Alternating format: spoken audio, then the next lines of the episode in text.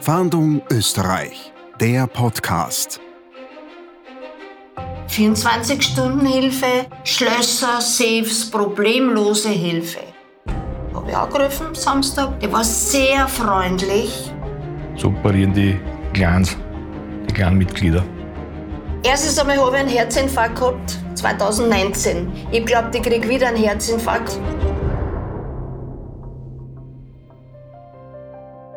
Die dreisten Safeknacker. Wir sind in Niederösterreich, genauer gesagt in Wiener Neustadt im Jahr 2020. Die 73-jährige Maria wird Opfer einer Bande skrupelloser Betrüger. Als die alleinstehende Witwe Geld aus ihrem Tresor holen will, sich aber mehrmals beim Code vertippt, sucht sie im Internet nach einem Notdienst. Doch sie erreicht keine rechtschaffenen Helfer, sondern eine kriminelle Organisation, die von Deutschland aus ihre Machenschaften steuert. Und so holt sie sich, nichts ahnend, Safeknacker ins Haus. Wie schaffen es die Betrüger, Marias Vertrauen zu erlangen? Mit welchen perfiden Tricks arbeiten sie und wie geht dieser Fall aus? Jetzt ermittelt ganz Österreich. Im großen Servus TV Podcast Fahndung Österreich sprechen wir über ungeklärte Kriminalfälle. Haben Sie Hinweise, die der Polizei helfen können, diesen Fall zu lösen? Dann melden Sie sich rund um die Uhr unter der Telefonnummer 059 133 133 oder unter der E-Mail-Adresse fahndung-österreich.bmi.gv.at. Und jetzt steigen wir direkt ein in den Fall. Mein Kollege Florian Lettner spricht nicht nur mit den Ermittlern der Polizei, sondern auch mit dem Opfer selbst.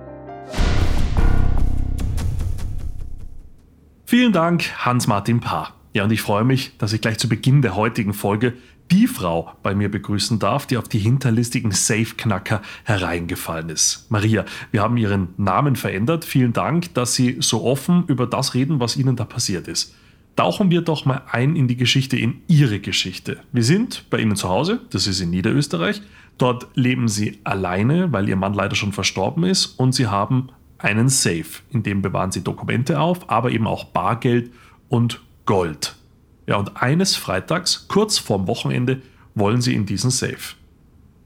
Ich habe den Safe schon öfters benutzt, ja, circa drei, zwei, drei, vier Mal. Habe einen richtigen Code reingegeben und vielleicht beim fünften Mal, auf wichtig, kann eh nichts passieren, ist das nicht mehr, mehr aufgegangen. Natürlich habe ich gewartet, weil ich gehört habe, 24 Stunden circa geht das automatisch auf. Als Laie hat man mir das so erklärt. Und das war dann Freitag.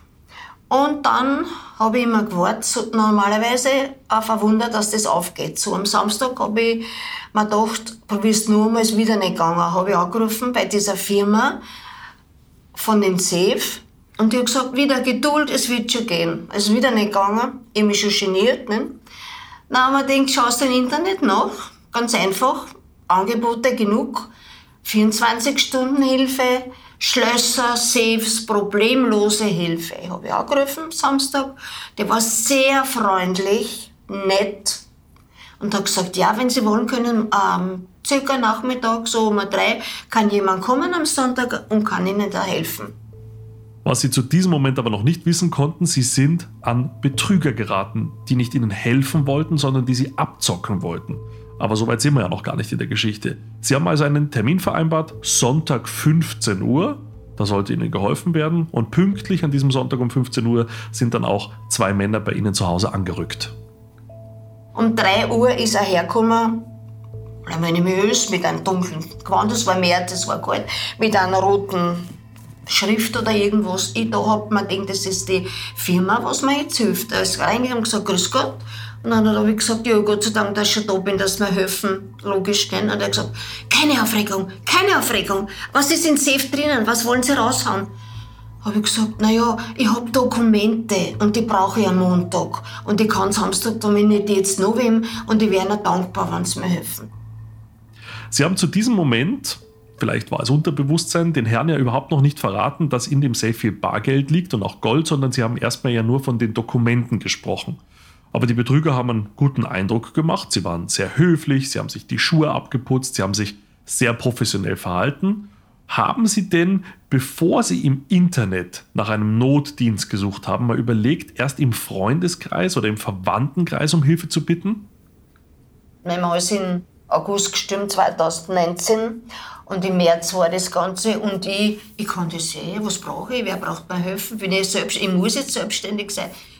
Mein Mann hat immer gesagt, hörst, wenn du auf die Bank das Geld schau, ob hinter dir einer steht. Das sind mehr schlechte als gibt. Wenn du rausgehst, das ist nicht der, was drin steht. Der steht draußen, bitte pass auf. Und wenn ich Geld erstecken soll, soll ich, wenn ich mit der Bahn fahre, mit den Taschen fahren, mit dem Ausweis. Ich hab keinen Führerschein. Und immer, ja, ja. Und dann ich, was eh immer so geschult ist, wurden und vertrauen kann, die sind alle freundlich. Sei lieber misstrauisch. Was du immer hast. Ja, das ist dann rausgekommen. Ne? Also, so viel können wir ja schon mal verraten, weil Sie es gerade ja auch selber ansprechen. Sie wurden bestohlen. Aber gehen wir bitte noch einmal zurück zum vermeintlichen Notdienst. Die beiden Herren schauen sich also den Safe an, stellen fest, aha, das schaffen wir nicht, wir brauchen weiteres Werkzeug. Das nötige Werkzeug haben sie nicht dabei. Jeder von uns, der mal mit Handwerkern zu tun gehabt hat, der kennt das. Handwerker müssen manchmal noch schnell los, um nochmal irgendwas zu besorgen, was zu holen. Also holen sie Verstärkung. Einer geht, ein anderer kommt. Und diese beiden legen dann los, die vermeintlichen Notdienstler, und versuchen ihren Safe zu öffnen. Ja, und während die beiden oben arbeiten, das ist im ersten Stock bei ihnen, haben sie unten im Erdgeschoss Besuch bekommen von ihrer Familie. Sie essen gemeinsam Kuchen, sie trinken Kaffee, lassen die beiden Männer oben in Ruhe arbeiten. Aber als sie nach zwei Stunden immer noch nicht fertig sind und dann auch noch laute Musik aus dem Zimmer kommt, geht ihr Schwiegersohn nach oben. Mein Schwiegersohn ist reingegangen und gesagt, was seid ihr noch nicht fertig? Noch zwei, drei. Nein, das ist ein teurer Safe und das muss man so, da hat schon so gestunken von verbrennten Eisenblech oder irgendwas. Sie haben geschweißt. Ja. Mittlerweile waren auf die Wände schon Unmengen schwarze Flecken, Spritzer und so weiter. Der Fußboden war total kaputt. Die Männer können also im weiteren Verlauf ihren Schwiegersohn sehr geschickt davon überzeugen, dass das alles völlig normal ist, dass es eben dauert, wenn man einen teuren Safe öffnen will. Das ist es nicht, das wissen Sie jetzt selbst am besten, aber an diesem Sonntag in ihrer Notlage, da haben Sie diesen Männern vertraut und nicht nur Sie, sondern eben auch Ihre Familie. Der Safe war für die Betrüger aber wirklich eine harte Nuss, der war nicht leicht zu knacken. Und die waren richtig dreist. Sie arbeiten stundenlang, also es wird 6 Uhr am Abend, es wird 7 Uhr, da sind sie also schon mehr als vier Stunden zugange und da bekommen sie Hunger. Der Safe ist aber immer noch nicht offen. Das Beste war, bevor wir noch entdeckt haben, dass sie das Geld genommen haben, ihr sie nicht den Garten verlassen haben, haben sie sich nur beim McDonald's was bestellt zum Essen in der Küche, bevor sie gegangen sind. Schon mit mein Geld wahrscheinlich. Aber so schlau waren und haben alles mitgenommen, Becher, äh, Strohhalm und, und Servietten, alles haben sie sich selber mitgenommen, wegen die Fingerabdrücke wahrscheinlich. Das ist ja wirklich unfassbar. Das kann man sich auch kaum vorstellen, wenn man das hört. Aber so weit sind wir ja noch gar nicht in ihrer Geschichte. Nach über sechs Stunden dilettantischer Arbeit haben es die Safeknacker dann geschafft, diesen Safe irgendwie aufzumurksen, zu öffnen. Und dann merken sie, da ist ja nicht nur ein Dokument darin, sondern da ist Geld, da ist richtig viel Bargeld, da ist sogar Gold. Also packen sie schnell alles zusammen, raffen es zusammen und wollen fliehen. Und man denkt sich, die wollen jetzt ganz schnell raus aus dem Haus. Aber selbst in dieser stressigen Situation haben sie offensichtlich die Ruhe bewahrt. Der eine Herr hat zu mir gesagt in der Küche, ja, ich will nur sagen, ich komme am Montag wieder und mache dann fertig. Mittlerweile ist mein Schwiegersohn in das Horror-Kabinettzimmer eingegangen und zu mir gesagt, du, der Safe ist leer, es ist alles, greif nichts aus, es ist alles ihre Haus. Der hat fluchtartig mit seinen Helfern das Haus verlassen, mein Schwiegersohn noch, es war finster, die waren schneller.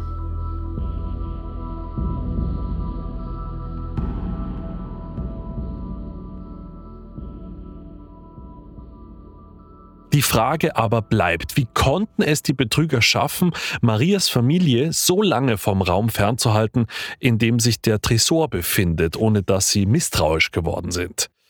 Günther Schiener ist bei mir vom Landeskriminalamt in Niederösterreich. Herr Schiener, Sie sind Ermittler in diesem Fall und auch mit allen Fakten bestens vertraut. Haben Maria und ihre Familie nicht mal ins Safe-Zimmer reingeschaut, um mal nachzusehen, was da los ist? Sie haben sie ferngehalten, indem Sie ihnen sagten, durch das Streifen Mit einem Winkelschleifer entsteht Feinstaub und das ist nicht gesund. Aber die Arbeit mit diesem Winkelschleifer war ja alles andere als professionell. Die war eher stümperhaft. Das trifft es vielleicht eher, ja. Und weil die Betrüger keine Ahnung hatten, was sie da taten, hat es ja auch ewig gedauert. Die Täter arbeiteten circa siebeneinhalb Stunden an den Safe, bis sie nach siebeneinhalb Stunden ein handbreites Loch in den Safe schnitten und an das Bargeld gelangten. Ne? Dass das so lange gedauert hat, liegt eben auch daran, dass die Handlanger vor Ort ja überhaupt keine Fachkenntnis haben. Die haben keine Ahnung, was sie da tun. Die Arbeiter sind meistens jüngere Leute, die wo's eigentlich ungeschult sind. Ein Beispiel, eine Tür wird aufgemacht und sie schauen vorher im Internet nach, wie das Schloss aufgeht. Also sie sind komplett ungeschult. Gibt es denn für jeden Notdienst ein eigenes Team oder wie läuft das ab? Wie können wir uns das vorstellen? Die Teams sind flexibel. Ja. Sie sind flexibel, sie machen Kanalreinigungen, Schlüsseldienst, je nachdem, was sie, welchen Auftrag sie haben. Ne. Und der Auftrag kommt dann immer über ein solches Callcenter? Das ist kein echtes Callcenter. Das, das, es geht um eine Mehrwertkarten-Handynummer Dort wird abgehoben und dann gehen die Aufträge weiter. Ne? Es läuft alles über Deutschland. Wissen Sie denn mehr, wie diese Betrügerbanden organisiert sind? Die Struktur solcher Banden beläuft sich meistens, es gibt einen Oberkopf, der sitzt meistens im Ausland, schickt seine Teams in die umliegenden Länder nach Europa und von dort wird aus operiert. Regelmäßige Treffen kommen zustande. Da kommt der Hauptkopf, sammelt die Gelder ein von den Teams und fährt wieder zurück in sein Land. So operieren die Clans, die Clanmitglieder. Aber das Bargeld war am Anfang ja nicht das Ziel der Kriminellen. Der Grundgedanke von den Tätern war die Sachwucherei. Irgendeine Tür öffnen, und eine überhöhte Honorarnote stellen. Das war der Grundgedanke.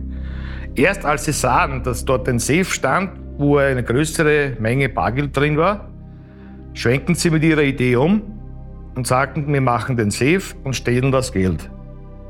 Sie sind von der Sachbucherei in den schweren Diebstahl rübergegangen.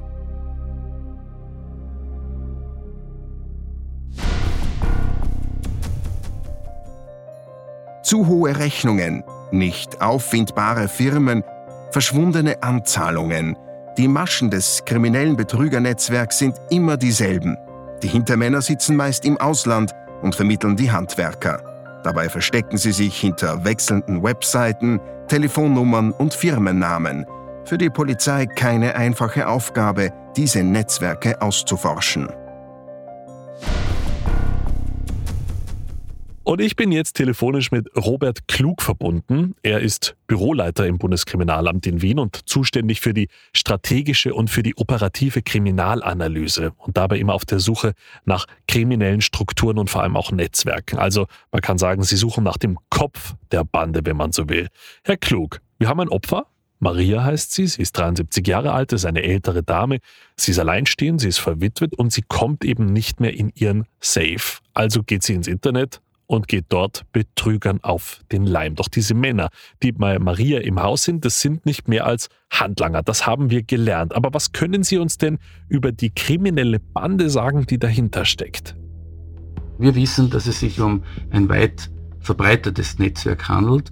Das Netzwerk ist deswegen auch lukrativ für die Protagonisten innerhalb dieses Netzwerkes, weil einfach sehr viele Delikte oder sehr viele Fälle in dieser Form vorkommen. Es ist auch für die Polizei relativ schwierig, die entsprechenden Drahtzieher zu finden, weil diese Delikte, so wie wir sie nennen, an sich im Low-Level-Bereich des Strafrechtes sind. Das sind Delikte, die in die Zuständigkeit der Bezirksgerichte fallen. Also das heißt, äh, es ist ja im Regelfall, wenn die Summe nicht allzu hoch ist oder die Schadenssumme nicht allzu hoch ist oder es sich um ein qualifiziertes Delikt wie einen Einbruchsdiebstahl handelt, ähm, wie bei der Frau Maria, so sind das ganz kleine und geringe Betrugsdelikte und in vielen Fällen werden die Anzeigen von der Polizei, die erstattet werden an die Bezirksgerichte bzw. die Staatsanwaltschaften, äh, schon im Vorhinein eingestellt, weil einfach der, der, der Schaden nicht hoch genug ist und die Verhältnismäßigkeit in vielen Fällen nicht gegeben ist, dieses Einzeldelikt weiter zu verfolgen. Es ist also extrem schwer, die Drahtzieher ausfindig zu machen, die wirklich als Kopf dieser Bande arbeiten.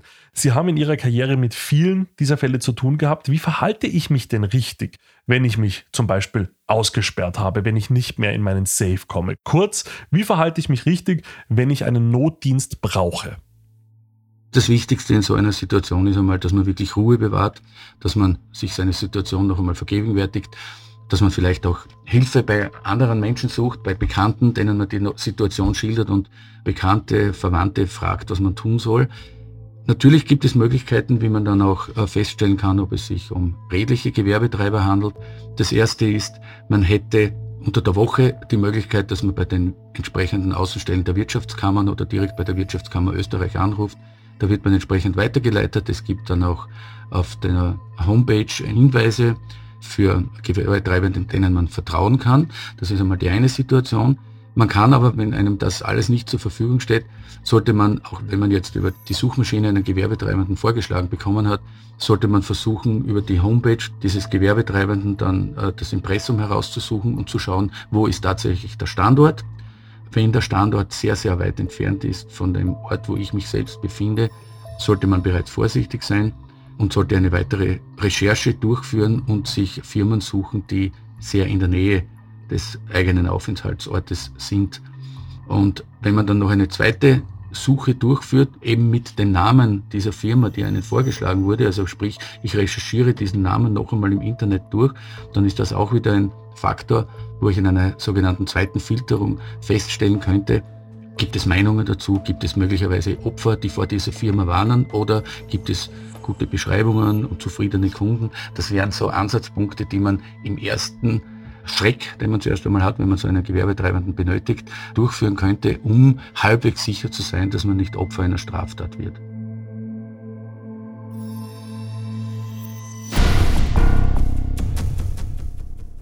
Diese wirklich wertvollen Tipps kommen für Maria aber leider zu spät. Doch in diesem Fall gibt es ein Happy End.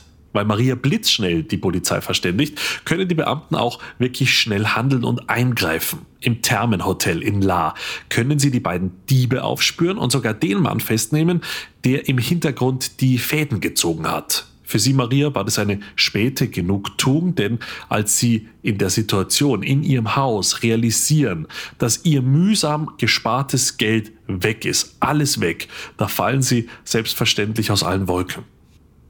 Erstens einmal habe ich einen Herzinfarkt gehabt, 2019. Und das war 2020.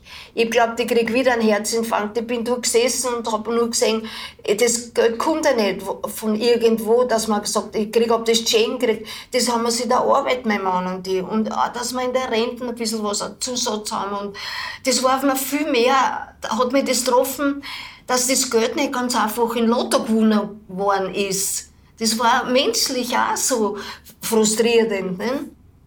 Aber es gibt ja, wie gesagt, ein Happy End für sie, denn die Täter, die bei ihnen in ihrem Safe zugange waren, die an ihrem Safe herumgeschweißt haben, die ihr hart erarbeitetes Geld gestohlen haben, wurden ja eben gefasst. Nach circa fünf, sechs Wochen habe ich meine volle Summe Geld bekommen, weil eben jeder sie für mich eingesetzt hat, für uns sich eingesetzt hat. Und das habe ich dann gekriegt und eben vertraue jetzt nur mehr der Bank. Ich habe kein Safe, ich habe kein Schweindel, ich habe gar nichts mehr. Das war meine Geschichte. Und wir werden sich das bis aufs Lebensende merken, wie man leichtsinnig sein kann. Und sagen, ah, das mache ich eh, da brauche ich niemanden. Es ist, es ist eben so.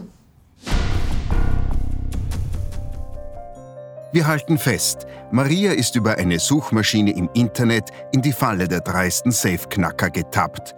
Doch durch das schnelle Einschreiten der Polizei konnten nicht nur die Männer festgenommen werden, die Maria bestohlen und betrogen haben, sondern auch der Kopf der Bande.